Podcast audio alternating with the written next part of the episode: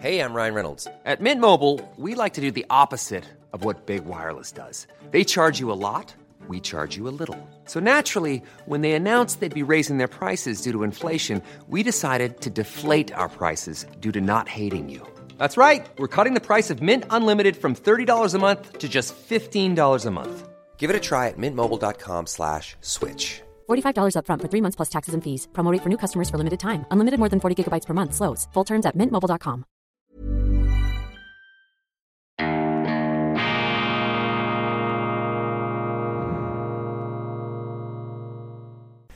Grüezi miteinander. Einen wunderschönen guten Morgen, meine sehr verehrten Damen und Herren. Ich begrüße Sie herzlichst aus Bern zur schweizerischen Ausgabe von Weltwoche Daily. Die andere Sicht, unabhängig, kritisch, gut gelaunt am Mittwoch, dem 11. Mai 2022. Wladimir Putin hat die Schweizer Journalisten auf dem komplett falschen Fuß erwischt. Jetzt haben uns die Medien während Tagen kristallkugelklar vorausgesagt, dass Putin an den Siegesfeiern in Moskau dem Westen den totalen Krieg erklären werde oder zumindest eine Generalmobilmachung. Nichts davon und zerknirscht muss man das jetzt irgendwie einräumen, die Unzufriedenheit über die eigenen Prognosen. Das wird jetzt auch noch abgeladen auf den russischen Präsidenten. Der hat interessanterweise sogar sich bedankt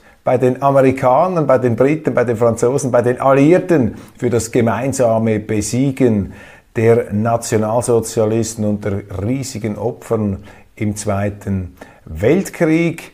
Interessanterweise haben zahlreiche Schweizer Medien, also ich habe es in keiner Zeitung gesehen, darüber berichtet. Es wurde also geradezu totgeschwiegen, denn diese Facette der Dankbarkeit Putins, selbst in diesem Moment gegenüber den früheren Verbündeten, passt natürlich nicht ins Bild des äh, Leibhaftigen, den die Zeitungen da ähm, uns immer wieder vor Augen führen möchten. In China mehr als 1,5 Millionen Corona-Tote innerhalb weniger Wochen, was eine ungebremste Omikron-Welle für China bedeuten würde, ist ein großes Thema.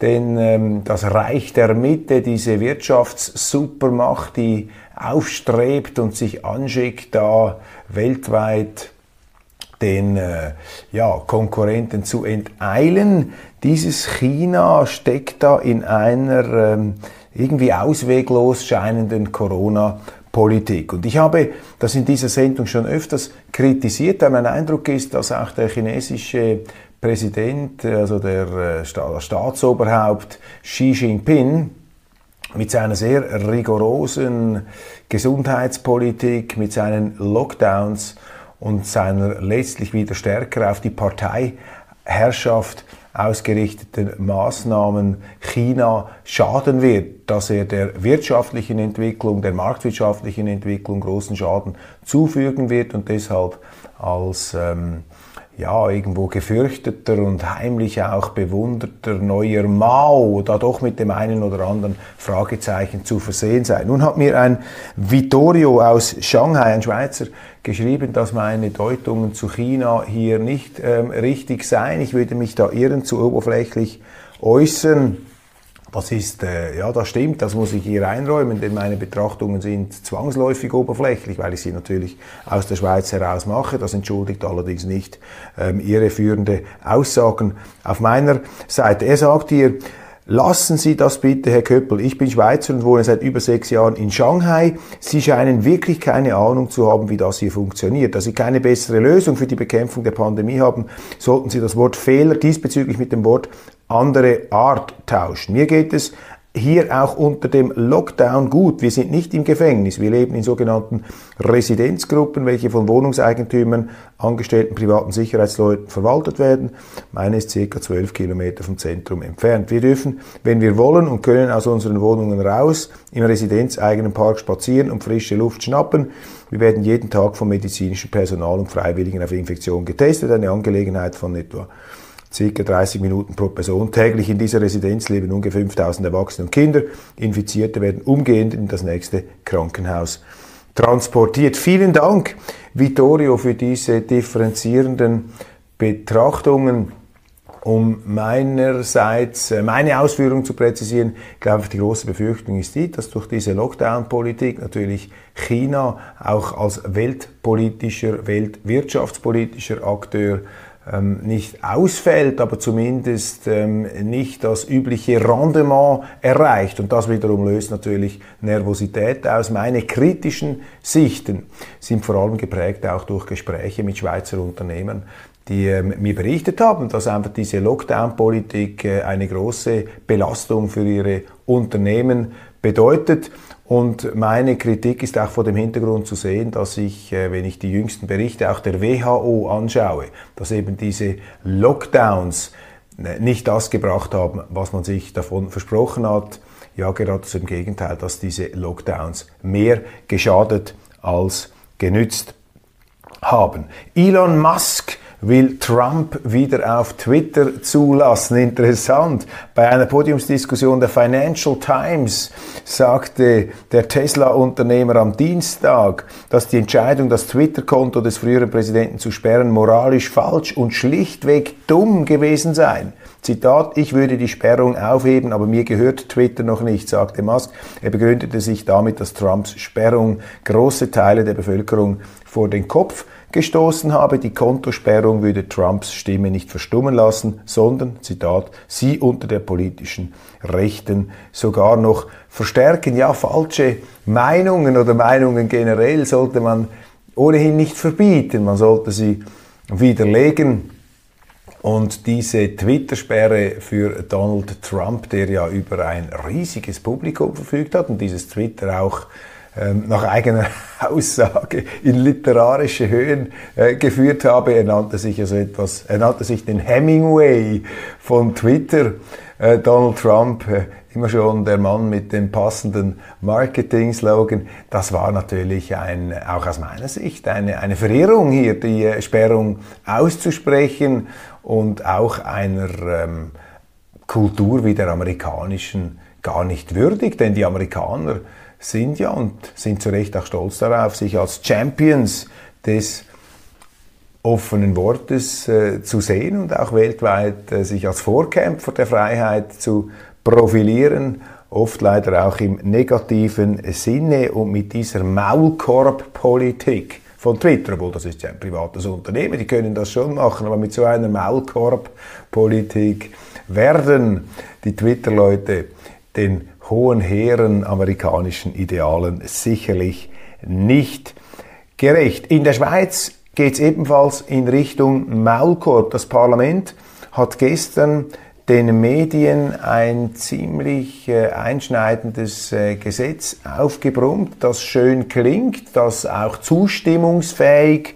klingt äh, im Rahmen der Modernisierung der Zivilprozessordnung ist nun ein Medienartikel verabschiedet worden, der es äh, erleichtert, unliebsame Berichte gerichtlich zu verhindern mit superprovisorischen Verfügungen. Einerseits hat man die Schwellen gesenkt, mit der man solche superprovisorischen Verfügungen machen kann. Das heißt, wenn ich weiß, dass irgendein Artikel über mich erscheinen wird, in dem etwas äh, Negatives steht, kann ich einen Richter beauftragen, der das sperrt. Dann ist die Zeitung verpflichtet, das äh, sofort zu stoppen, darf das nicht veröffentlichen, muss auch oder geschwärzt werden. Sie mussten schon auch äh, gedruckte Erzeugnisse wurden so bereits aus dem Verkehr gezogen. Ziemlich aufwendige Geschichte und die Gerichte waren schon in der Vergangenheit, ja, denke ich, relativ oft bereit, hier Hand zu äh, bieten. Und jetzt hat man die Schwelle,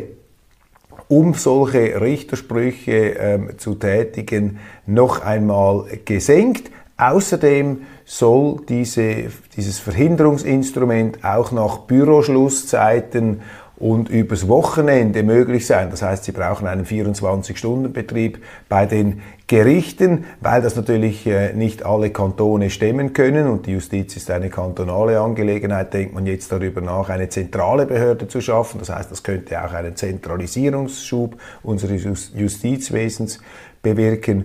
Und ich bin gegen diesen Medienartikel.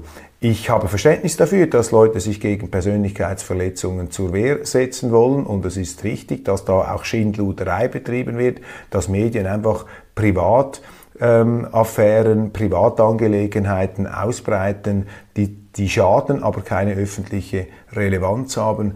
Ich habe immer versucht, mich an der äh, Devise zu orientieren, wenn die Weltwoche Informationen verwendet, denen ähm, deren, bei deren Beschaffung die Verletzung eines ähm, Amtsgeheimnisses, eines Bankkundengeheimnisses oder äh, der Privatsphäre vorausgegangen ist, dann muss die durch diese Geheimnisverletzung beschaffte Information ganz klar einen Missstand benennen im öffentlichen Interesse. Einen Missstand im öffentlichen Interesse, das müssen Sie dann definieren können.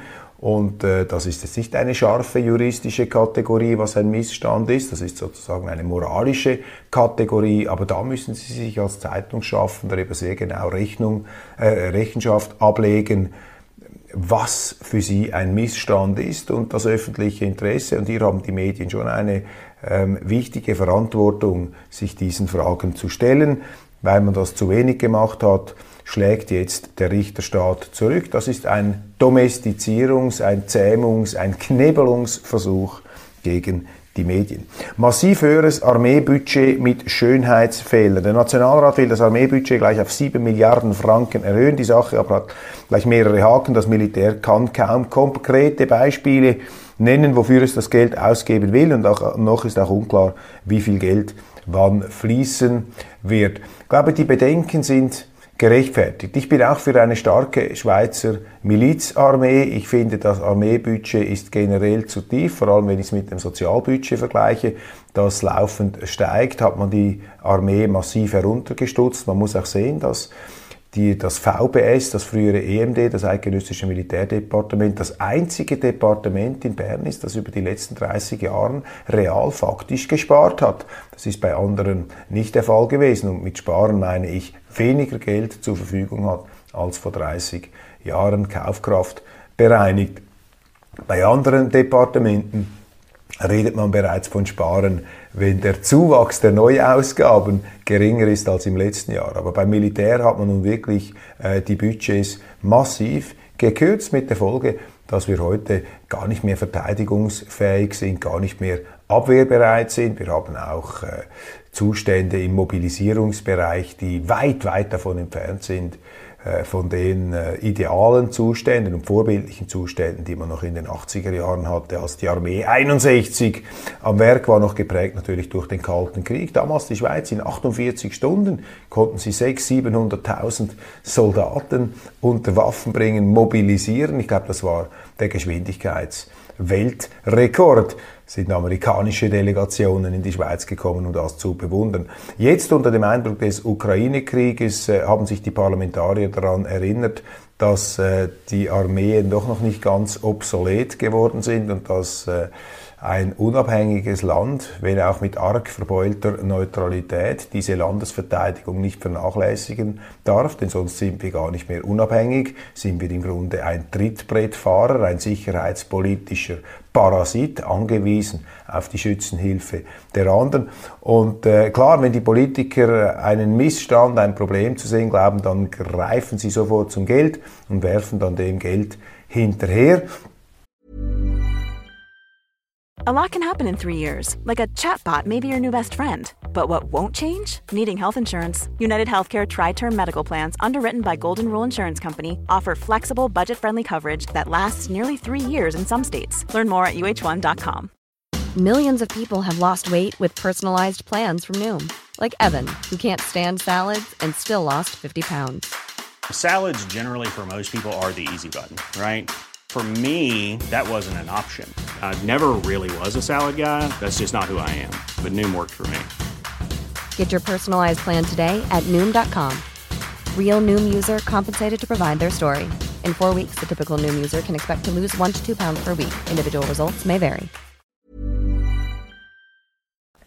Und da kann man natürlich Fragezeichen setzen. Wofür wird das Geld eingesetzt? Hat man überhaupt einen Plan, was man mit dieser Armee will? Was sind die Schwerpunkte? Geht es einfach um die Beschaffung von teuren Waffen? Wie sieht es mit den Armeebeständen aus? Ich finde, eine der ganz großen Stärken der Schweizer Armee war früher der enorm hohe Personalbestand und die schnelle Mobilisierungsfähigkeit. Und dorthin müssten wir eigentlich zurück. Ich glaube auch, dass ein so ähm, personalintensives Milizheer ein, echte, ein echter Trumpf ist. Denn stellen Sie sich vor, auch gegenüber terroristischen Bedrohungen, wenn Sie Gebiete absichern müssen, wenn Sie sicherstellen müssen, dass zum Beispiel, wir haben bei islamistischen Terroristen darüber gesprochen, wenn Sie in Stadtvierteln schauen müssen, dass nichts passiert, wenn Sie Infrastrukturen bewachen müssen, dann brauchen Sie sehr viel Personal, Militärpersonal. Deshalb ist die militärische Aufstockung des, äh, der Schweizer Armee. Aus meiner Sicht eine wichtigere Priorität als die Beschaffung von ganz teuren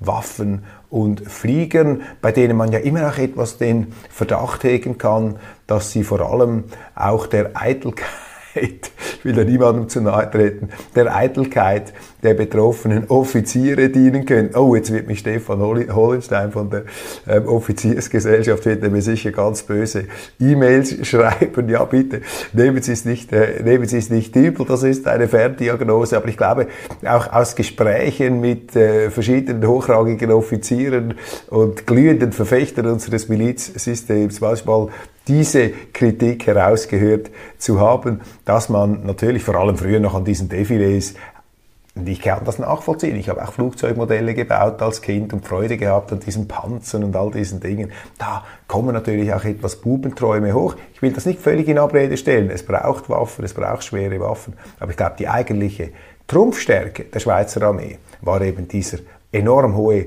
Personalbestand in Rekord, in Lichtgeschwindigkeit mobilisierbar.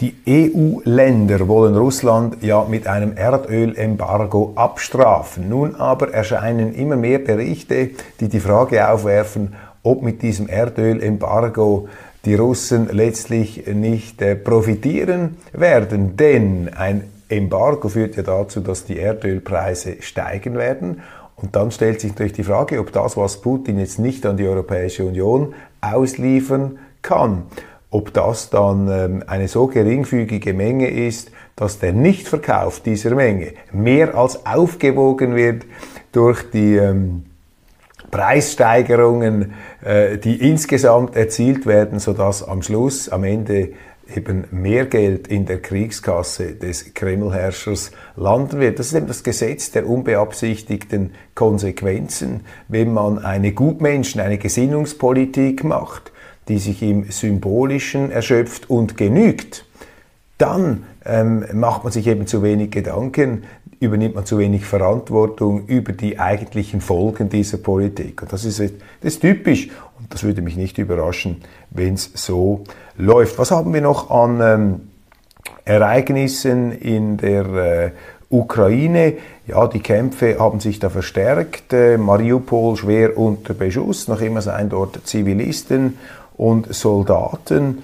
Im Asowtal Stahlwerk der ukrainische Präsident Volodymyr Zelensky hofft auf einen baldigen EU-Beitritt. Die deutsche Außenministerin Annalena Baerbock besuchte Kiew und in der Schweiz sind mittlerweile fast 50.000 ukrainische Flüchtlinge registriert. Und in dieser äh, Ukraine geht es ja immer auch um die äh, Gräueltaten in der, in der Nähe von Kiew. Und ich habe ja schon ein paar Mal gesagt, das muss man genauestens untersuchen, abklären. Da braucht es eine unabhängige Untersuchungskommission. Die Schweiz wäre eigentlich prädestiniert gewesen, aber die Schweiz fällt aus, weil sie ihre Neutralität verletzt hat. Jetzt hat sich Frau Agnes Galamar von Amnesty International in der Ukraine zu Wort gemeldet und Folgendes ähm, gesagt, in der russischen Führung um Wladimir Putin, den Präsidenten, herrsche ein Hass gegen alle Ukrainer. Es gäbe Aussagen, Kommentare und Auftritte Putins und anderer russischer Führer, die zeigen würden, wie sie das Volk der Ukrainer ignorieren und hassen, in denen sie reden, als ob die Ukraine nicht existiert. Das sagte äh, Agnes Galamar von Amnesty International und sie fügte hinzu, Zitat, und genau diese Aussagen werden wir als Teil der Beweisführung nutzen, wenn wir die Frage des Völkermords erörtern. Ja, ich meine, wenn die Richter bereits mit solcher Voreingenommenheit an einem Fall herangehen, dann müssen sie sich nicht wundern, wie dann das schlussendliche Urteil ausfällt.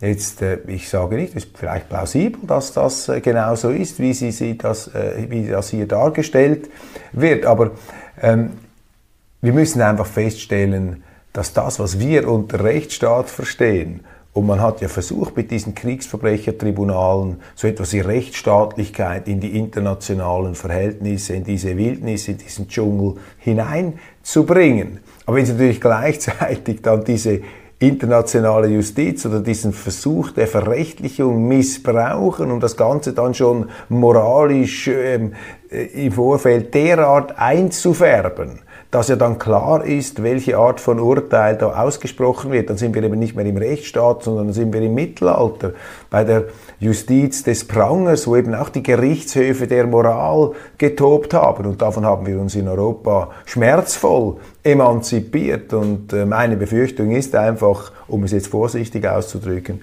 dass wir genau in diese Zeiten ähm, wieder zurückfallen. Bei dem Besuch von der deutschen Außenministerin Annalena Baerbock ist mir auch wieder ein Satz aufgefallen, der ähm, nicht stimmt. Sie hat da gesagt, in den äh, Gesprächen mit äh, Präsident Zelensky, ich zitiere wörtlich bei der ähm, ähm, Erwähnung auch dieser Opfer von Gräueltaten im Krieg, diese Opfer könnten wir sein. Diese Opfer könnten wir sein.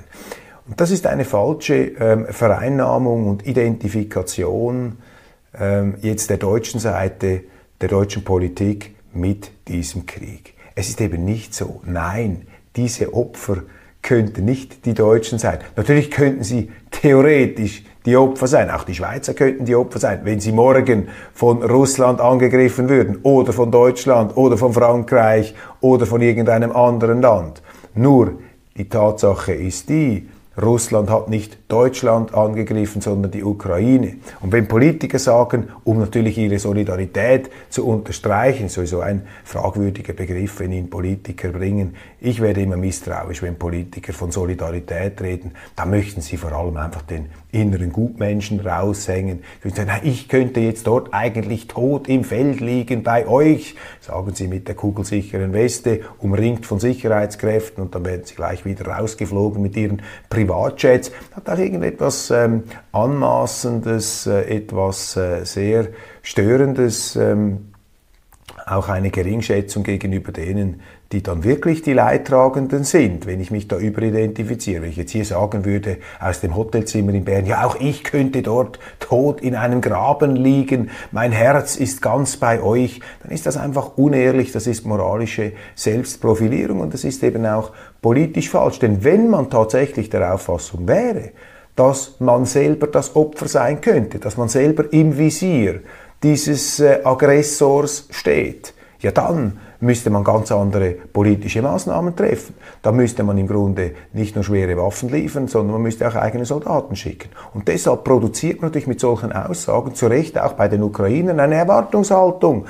das ist eben auch Ausdruck dieser falschen Politik des Westens, die der, der, der, der, der Ukraine in den letzten Jahren und Jahrzehnten immer wieder falsche Versprechungen gemacht hat. Ja, wir nehmen euch in die NATO auf. Ja, wir nehmen euch in die EU auf. Ja, wir sind immer bei euch. Jawohl, legt euch mit den Russen an. Ihr müsst für die Freiheit kämpfen. So hat man diese Ukrainer auch in diesen Konflikt hineingetrieben, in diese Konfrontationspolitik, die ja weiß Gott nicht nur von den Russen ausgegangen ist, sondern auch von den Ukrainern, von den westlich orientierten ukrainischen Regierungen der letzten acht Jahre. Und so ein Satz, wir könnten hier die Opfer sein, ist genau Teil, ist eine Fortsetzung dieser falschen Verführungsrhetorik, die von westlicher Seite immer wieder den Ukrainern ins Ohr geträufelt wurde. Und deshalb geschieht es den Deutschen eigentlich ganz recht, dass dieser Botschafter Melnik sie immer wieder an ihre eigenen Worte erinnert. Ich habe den Melnik auch schon öfters kritisiert. Ich finde ihn ein diplomatisches Ärgernis. Aber insofern ähm, hat er natürlich einen Punkt der Wahrheit, denn ähm, er ja, reagiert im Grunde betupft darauf, dass immer diese großartigen Solidaritätsadressen kommen, aber ähm, in der, in der, im Reich der faktischen Politik, der Maßnahmen, bleiben die, diese Gutmenschenpolitiker dann eben hinter ihrer Gutmenschenrhetorik zurück. Das ist übrigens auch ein Zeichen von Gesinnungsethik, wenn man das Ganze im beschwörerischen, moralischen, verbalen belässt, aber dann eben gar nicht entsprechend danach handelt. Die Neutralität, ein ganz großes Thema natürlich in der Schweiz. Gestern Tagesgespräch mit, äh, vorgestern Tagesgespräch im Schweizer Radio mit Daniel Woker, dem früheren Diplomaten, sicherlich ein eher linker Diplomat, würde ich sagen, ein neutralitätskritischer Diplomat. Und er hat hier auch ähm, äh, die Neutralität nach Kräften relativiert und diese als äh, ja fast schon ein, als ein Relikt aus vergangenen Zeiten bezeichnet. Noch viel weiter gegangen ist der ähm, schweizerische äh, Botschafter ehemalige Botschafter in Berlin, Tim Guldimann. Darüber hat Christoph Mörgeli einen großartigen Text geschrieben, der heute auf Weltwoche Daily erscheinen wird. Er hatte mir im Vorgang bereits äh, geschickt hier am Morgen. Ich zitiere etwas daraus. Botschafter Guldimann rechnet mit der Neutralität ab. Auch bei den guten Diensten gehe es bloß um Briefträgerei. Warum kommt ihm dies erst nach einem langen, hochbezahlten Diplomatenleben in den Sinn. Christoph Mörgeli, Timotheus, Tim Guldimann spottet in der Schweiz Illustrierten über die guten Dienste, die Neutralität und unsere Vertretung der Interessen von Staaten, die nicht direkt miteinander kommunizieren. Die Neutralität, so verkündet der 70-jährige Schweizer Ex-Diplomat mit deutschem Pass, könne noch heute Abend abgeschafft werden, denn sie stehe, so Gudimann, lediglich als Kompetenzartikel in der Bundesverfassung. Das ist natürlich grundfalsch. Sowohl das Parlament wie der Bundesrat sind verfassungsrechtlich verpflichtet, Maßnahmen zum Schutz der Neutralität zu treffen. Und ein Verfassungsartikel kann nicht heute Abend noch zum Nichts aufgelöst werden. Noch leben wir nicht in einer Guldimann-Diktatur, schreibt ähm, Christoph Mörgeli, außer in Moskau habe er in seiner ganzen diplomatischen Karriere nie gehört, dass die Neutralität wichtig sei. Selbstverständlich ist unsere Neutralität irgendeinem diplomatischen Beamten irgendeines Landes kein Herzensanliegen, ganz im Gegensatz zur Schweizer Bevölkerung, die nicht will, dass unsere Botschafter die Schweiz in Konflikte hineinzerren. Auch hat uns laut Guldimann diese Neutralität nicht davor verschoben, von Russland auf die Liste der feindlichen Staaten gesetzt zu werden. Richtig ist, die Schweiz ist auf jener ominösen Liste gelandet, weil sie die Neutralität gebrochen und sich den EU-Sanktionen unterstellt hat.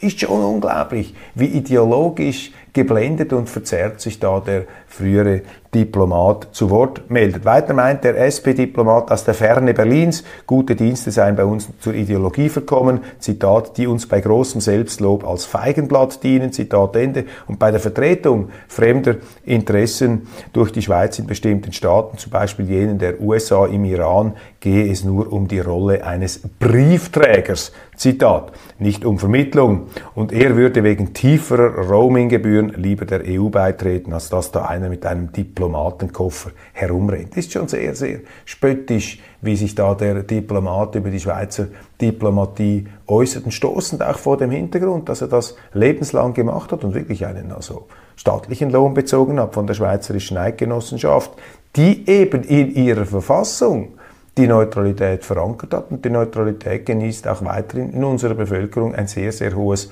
Ansehen. Ich glaube, das kommt ganz schlecht an hier bei den Schweizern, wenn ein Ex-Diplomat hier auf diese Art und Weise über äh, diesen doch äh, bewährten Traditionsbestand unserer äh, Geschichte so ähm, herzieht und sich daran die Schuhe abputzt. Nach 33 Jahren bestbezahlter Berufsdiplomatie kommt Tim Guldimann in den Sinn, dass sein ganzes Diplomatenkoffertreiben eigentlich sinnlos war, resümiert Christoph Mörgeli, insbesondere seine Jahre als Botschafter im Iran, inklusive die Vertretung fremder Interessen. Hätte er das nur schon früher gesagt, die Schweiz hätte ihn dann aus seinen luxuriösen Residenzen und Fünf-Sterne-Hotels nach Hause zurück zurückbeordern und zu einem wirklichen Briefträger machen können. Selbstverständlich zum viermal tieferen Lohn eines Briefträgers als dem eines Diplomaten. Meine Damen und Herren, ich bin schon fast am Schluss. Noch etwas möchte ich nachtragen. Der Nationalrat hat angenommen den Vorstoß, ich zitiere, Abstellen unnötiger Geräte. Unnötige Geräte müssen jetzt abgestellt werden. Das ist ein Vorstoß, den der Nationalrat angenommen hat. Nun sollte sich die bürgerliche Parlamentsseite, vielleicht die SVP auch, dafür einsetzen, dass das Schweizer Fernsehen auf die Ausstrahlung des Radioprogramms DRS3 auf FRS2, auf SRF2 verzichtet. Es ist eine absolute Stromverschwendung, einen zusätzlichen Sender zu betreiben, der eine Radiosendung via Fernsehen verbreitet. Auch auf die endlosen Wiederholungen, zum Beispiel Arena, sollte verzichtet werden. Wer diese Zeit verschoben sehen will, kann diese auf seinem PC oder Handy tun. Diese Kompetenz zur Freigabe des Kanals für andere oder abzustellen hat die Vorsteherin des UVEX. Sie sollte nun den Tatbeweis erbringen. Also wenn wir schon Energie sparen sollen, dann müssten die Bundesstellen und das Schweizer Fernsehen ist ja auch eine Art Teil davon, dann sollten doch die Bundesstellen mit gutem Beispiel vorangehen. Meine Damen und Herren, das war's von Weltwoche Daily Schweiz. Ich äh, freue mich, wenn Sie morgen wieder dabei sind. Dann stelle ich Ihnen auch die neue Ausgabe der Print-Weltwoche vor und vieles weitere. Derweil ein schönes, äh, einen schönen sonnigen Tag wünsche ich Ihnen heute. Es soll sehr warm werden in der Schweiz. Endlich, nachdem die Bauern ausgiebig Regen bekommen haben. Und äh, ist jetzt auch ein bisschen Sonne zur Abwechslung wieder erlaubt. Alles Gute und einen wunderschönen Tag.